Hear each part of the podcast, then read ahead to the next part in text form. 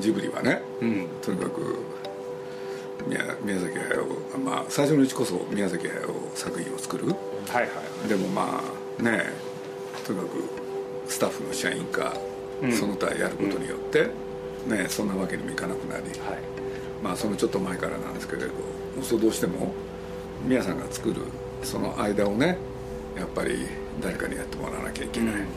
こういう言い方するとしたら高橋さんに大変失礼なんですけれど、はい、でも結果としては、テレコでやってきたわけだからそれを担ってくれた、そうするとまあ、ね、いつの間にやらみんなねそういう気分になってて気分になってたっていうのはあの次はまあ高橋さんだろうと、はい、そしたらね高橋さんという人は自分の方からあのこの作品をやりたいってことを、うん、なかなかね、えー、口に出さない人で、はい、これで言ったとしてもなんかね地味なやつが多いんですよ、そうするとまあこの間「蛍の中」にしろ今の「思い出ポロポロ」にしろ、こちらから押し付けてきたんですよね、そうするとその中でねその原作についてのいろんな文句を言いながら、はい、しかしまあいろいろやってくれる、っていうスタイルの人で、そうするとねその頃は特に大きな作品でこれをやりたいっていうのはやっぱりなくて、これでまあ高橋さんでやらなきゃいけない、まあ、当然これはね「紅の豚の頃」だったわけですよ、途中、はい、そしたら実はですね、えー、宮崎駿がね、言い出したんですよね。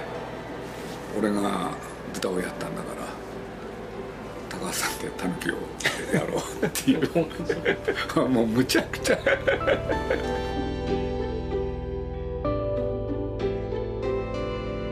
鈴木敏夫のジブリ汗まみれ。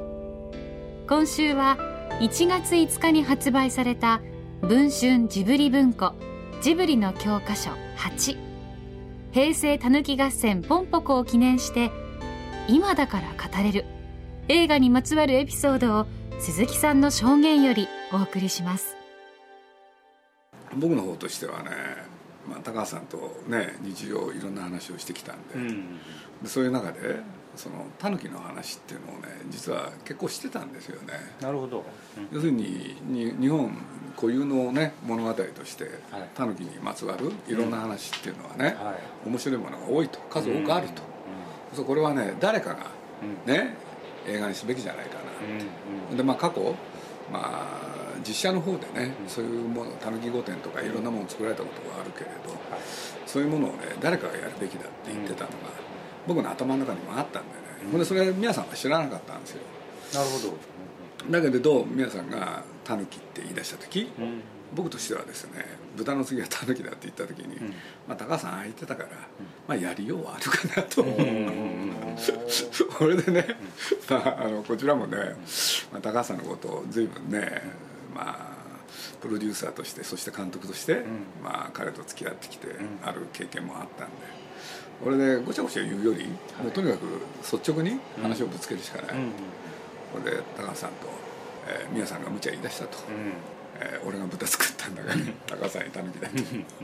そしたら怒ったんですよねやっぱり 一体何考えてんだと鈴木さんは。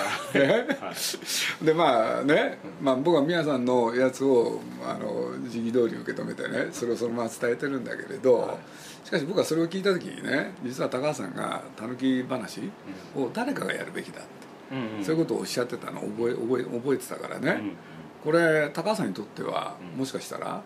あの企画として立ち上げるのに、あのねえまあ誰かがやるべきだっていうことをおっしゃってたのはよく覚えてるんですけれど、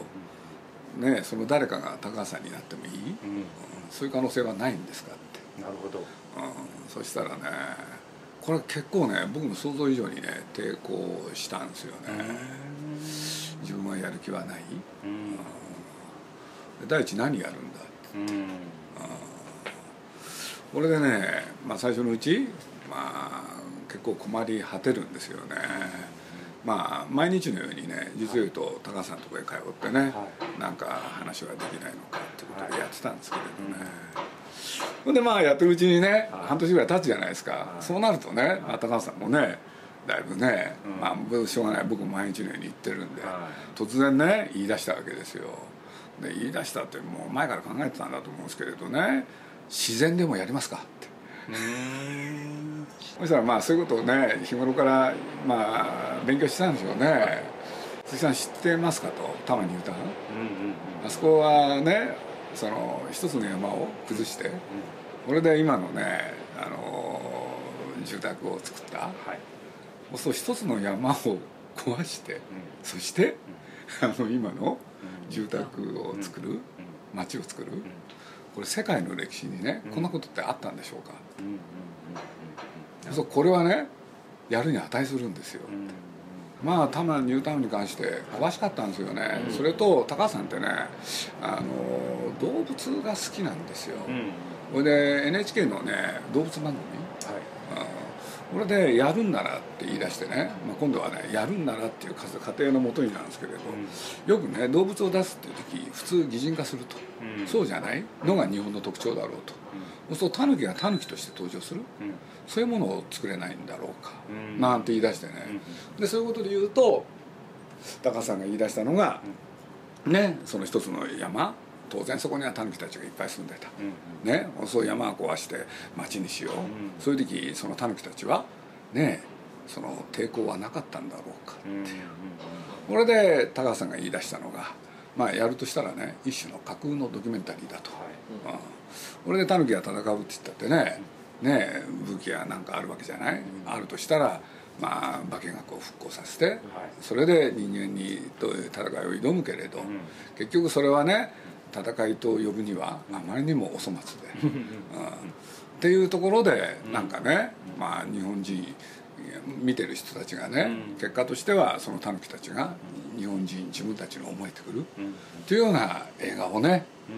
だったらまあやろうと思えばできますとかなんか言って、なるほどなるほど。これで始まるんですけれど、一つはねえあの何しろ架空のドキュメンタリーなんで、えー、取材をする、はい。うん、っていうんで一つはタヌキの生態、うんうん、これいろんなところに見に来ましたね、うんうんうん。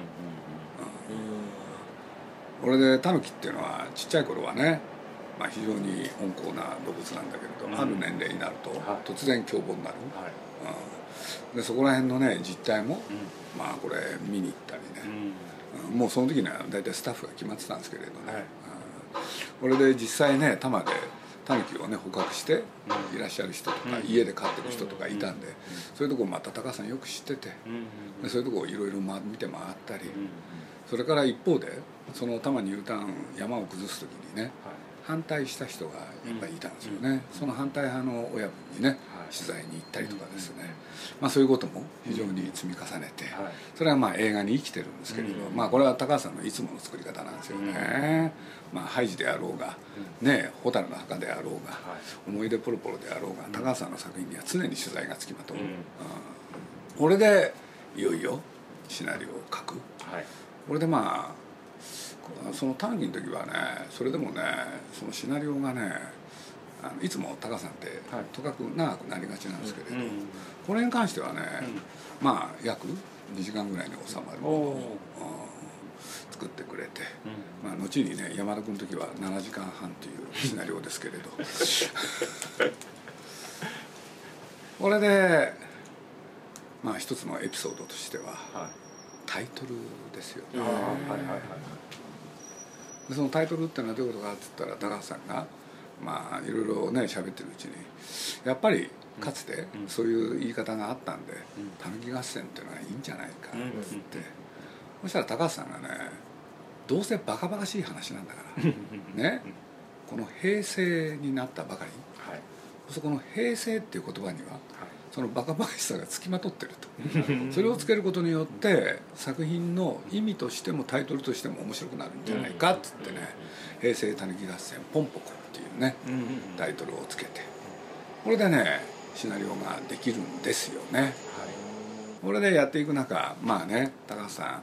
えー、やっぱりねいつものように遅れるわけですよ。うん、これでまあ僕自身のことで言うとね、まあ、これ高橋さん何て言うか分かりませんけれど僕はもう生涯忘れないんで、うん、とにかく絵コンテを書いていく、うん、これでまあ僕ねちょっと今回はね、まあ、いつもいつもね、あの間に合う間に合わないで延々やってきたでしょ。で今回はね僕ねあのあのちょっとね策を浪したっていうのかね、うん、あの1年半かな、うん、要するにまあ高さんの場合長くなっちゃうんで、はい、これでね春公開っていうポスターを作って。なるほど、うん、で高さんにね公開は春だと、うんうん、それをね強調する？なるほど、うん、これで当たり前のごとくね高さんそれ無視してるから、はいはいはい、そう当然伸びるわけじゃないですか、はいはいこれでまあ夏に公開する、うん、ほんでまあ高橋さんにはねまあしょうがない。いろいろね東宝さんとも話し合ってで本当は出来レースなんですけれどまあ夏にしますよと。ね。ほんでやってたらね実を言うと夏にももう間に合わないってことがねある段階ではっきりするんですよ。で多分ね4月とかね5月ぐらいなんですけれど。そうするとまあそれまでのまあ制作アニメーションの制作って大体全部数値になるんで、そうするとねあの今のままで言ったら完成が8月どころか9月になっちゃう、うん、何しろジブリの生産量ってね前もお話したように月5分ですからね。でそれでいうと絶対間に合わない、うん、これでまあ僕はねあの夏っていうのはもう東宝さんとね完全にあのここでやろうってことで決めてたんで、はいはい、俺高橋さんに話したんですよ僕、はい。まあ、ある段階にねこれいつだったかはちょっと忘れましたけれど、はい、これで高橋さんとちょっと2人で深刻な話があると、うん、でこのまま行くとね間に合いませんと、うん、ね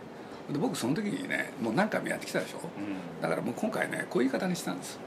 うん、あの高橋さんね、まあ、春のやつを夏に伸ばしたと、あれは高橋さんも覚えてらっしゃるでしょうけれどね、まあ、実を言うとこのままいくとね夏も間に合わないと、ね。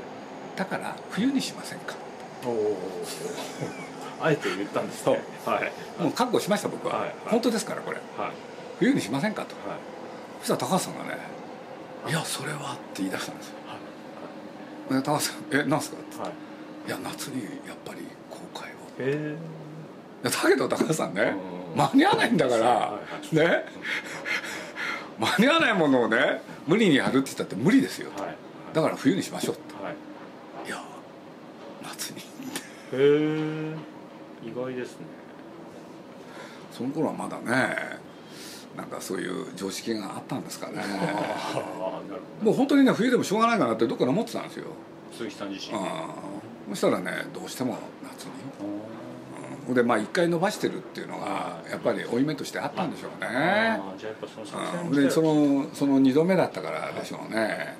だけどそんなことやったらね高橋さんこれこのままいったらね8月9月に伸びちゃうんだから、ねあのなんかねやらなきゃいけないんだと、そしたらねあの高橋さんがねあの具体的にはどうするんだと、そうすると今できてるコンテ、ね、僕の計算だとね10分削ればねできますよと、うん。うん、10分削ればできますよと、はい、うん、そしたら高橋さんがねあのまあそういう時の高橋さんって非常に丁寧ですからね。あの自分ではね、うん、どこを切ったらいいかわからない、うん、ね、だから鈴木さん協力してくれないかと、うん、これで鈴木さんをね案を考えてくれないかと、ねいやでも高さのやつにねそんな僕が何かするっていうのはって言って本当はね僕あの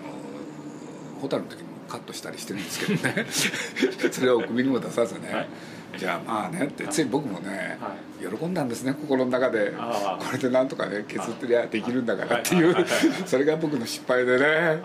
失敗だったんですよ。これで僕が案を出してほんで高橋さんがそれを見てねここはそうだしここはそうじゃないとかってやって本当に10分削ったんですよね。ほんで削って高橋さんがね、まあこれだったらね、まあ、一応話としては通じる、なんて言い出してねこれでね僕もねじゃあこれで行こうと、と思ったら、まあ、ちょうどもう忙しいど真ん中でしょ、はい、そしたら毎日ね、そこからね1か月ぐらいこれもね2時間ずつ高橋さんに捕まるんですよ、はい、あれカットしたことによって、はい、作品がガタガタになりましたねって毎日んです。よ 確かにそうなんですよね。でテーマがむき出しだと。でそれをね高橋さんってボキャブラリーの多い人だから、はい。ああでもないこうでもない、はい、もう四方八方、うん、やっぱりなんだろう。そのそのままやってれば、うん、ね、うん、いい感じで終われたものをカットすることによって、まあ、高さのことばかりいればテーマがむき出しになる、そのことによって作品としての完成度が落ちる、はい、うん、確かにその通りなんですよ、はい、そう僕もねもうね冬に伸ばしませんかって言った時から考えると、もう随分ずれちゃってるわけですよ、そうすると今更またこれ冬に伸ばすとかそういうことできない、でそんな時にね僕忘れもしないんですよね藤巻っていうのがいるでしょ。であの男ってね非常に面白くてね自分じゃ何もやらないくせに評論家でね、はい、その元のコンテを読んでたんですよ、はいはい、で元のコンテを読んでて、はい、である日ねふらりジブリに現れて、はい、最後の畳みかけがね高橋さん、うん、いいですねってわざわざ言いに来やがったんですよあいつが。頭生きてね僕は。人の苦労も知らないで。はいはいはい俺高橋さんがね、はい、藤巻さん相手にね、い、やしかしね、間に合わないんでカットせざるを得ない。これでいろいろ今ね苦労してるんですよと。そしたら「あれはもったいないですよ」とかって言ってね。もうどこの立場で言ってんだこの野郎っていうね、はいだからもう複雑で複雑でしょうがないのはね、まあ、先ほどねこの映画っていうのはそういうわけでタヌキのそういう話。でその日本そのタヌキのの似姿似姿としてに日本人っていうのはあるんだろう。って言ってる一方でね、はい、高橋さんってすごいのはね僕感心したのはねあのタヌキの登場人物たち実は東映動画の歴史でもあるんですよ。これでそれぞれのキャラクターがね誰かってことが全部分かるように作ってあるんです。俺あん中に出てきたね。なんだっけゴンタあれ宮さんだよね、うん、特攻隊で死んじゃうんですけどね。で翔太っていうのがね翔太だ小吉か。あれは自分だしね。もうね俺でね、まあ、映画完成した日のことは僕は忘れもしませんけれど、まあ、僕が横にいてね高橋さんと宮さんと僕と並んで見てたらね最初から最後まで泣いてたのは宮さんですよ。だって自分たちの青春が描かれてたから高橋さんそういうの得意ですよね。まあすごい人ですよねそういう意味では。俺であのポンポコって外国で評判いいわけですよ、はいはい、でなんでかっつったらねタヌキって日本固有の動物でしょ、そしたらそのね、はい、要するに外人が見てもね要するにこの国ではこういうことがあるっていうそういう映画の構成でしょ？作り方でしょ、だから日本の若い人たちが見てもね分かるし、外国の人が見てもへえってことになるわけ、うん、そういうものをねちゃんと作り上げてフランスでは大評判でしたよね、そういうある種の客観性みたいなものを絶えず。持ってます、高田さんっていうのは。これでまあねおかげさまでタヌキは興行もね、はい、そういうことで言えば非常にまあ「紅の豚」とほぼ、うんうん、ね同じぐらいの興行成績を上げてでそういうことで言えば東宝さんその他の期待をねまあ答えましたよね期待に、うん、あれなんかもね僕なんかまあ落語界の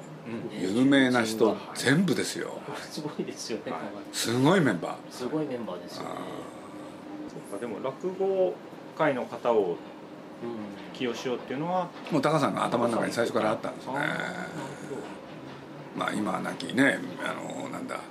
あの三木のり平さんとか、うん、それから清川西子さんとかねそうそうたるメンバーが、うん。鈴木さんもでも落語ずっと好きだったんそうですよね、うん、だから新潮さんとね小三治さんはやっぱり好きだったから、でまあ、そんなこともあってね、特に新潮さんの方がもう本当のファンでいろいろ追いかけてたんでだから新潮さんにやってもらうって時は嬉しかったですよね、うん。だから高さんの作品ってねまあ悠長に作るでしょ、うん、そうするとねもうそういう人たちの声入れる時だってねなんか楽しくなるんですよ、はいはい、だから締め切りさえなきゃね。何の問題もないんだけれどね、はいはいはい、小賀さんにも先日インタビューさせていただいたんですけどポンポコに関して。小賀さんにが書きやすいようにみたいなのも少し配慮してくれたんじゃないのかなっていうふうに。小賀さんがね、えあのトトロってやったじゃないですか、はい。はい、でトトロでね要するにあれはよく見るとね、はい、絵の描き方がね、うん、あのシャラシャラって描いてるんですよ、うん、これでね輪郭がはっきりしないんです、うん、ところが思い出ポロポロ、あれでねまあある人に言わせるとまるで写真以上の実在感を持って絵を描く、そうするとねちょうど小賀さんがねその両方をやってって悩んじゃうんですよ、うん、悩むってのはどういうことかっつったらどういう絵を描いたらいいかって、これで彼としては僕の記憶だとね中間をやりたいなんですよね、でもそこのバランスは見出せたっていうことをねおっしゃってましたからね、毎回新しいテーマをね高橋さん持ってくるし、はいはい、絵の描き方に関しても。高畑監督が原作脚本監督を務めた平成たぬき合戦ポンポコが文春ジブリ文庫ジブリの教科書8とシネマコミック8総天然色漫画映画として現在発売中です。ジブリの教科書では制作スタッフへのインタビューやイメージボード集今は亡き古今亭新潮さんをはじめとするキャストによるコメントも収録しています。ぜひ一度ご覧になってみてください。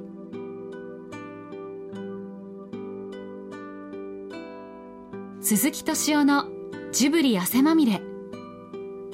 この番組はウォルト・ディズニー・スタジオ・ジャパン。街のホットステーションローソン。アサヒ飲料。日清製粉グループ au の提供でお送りしました。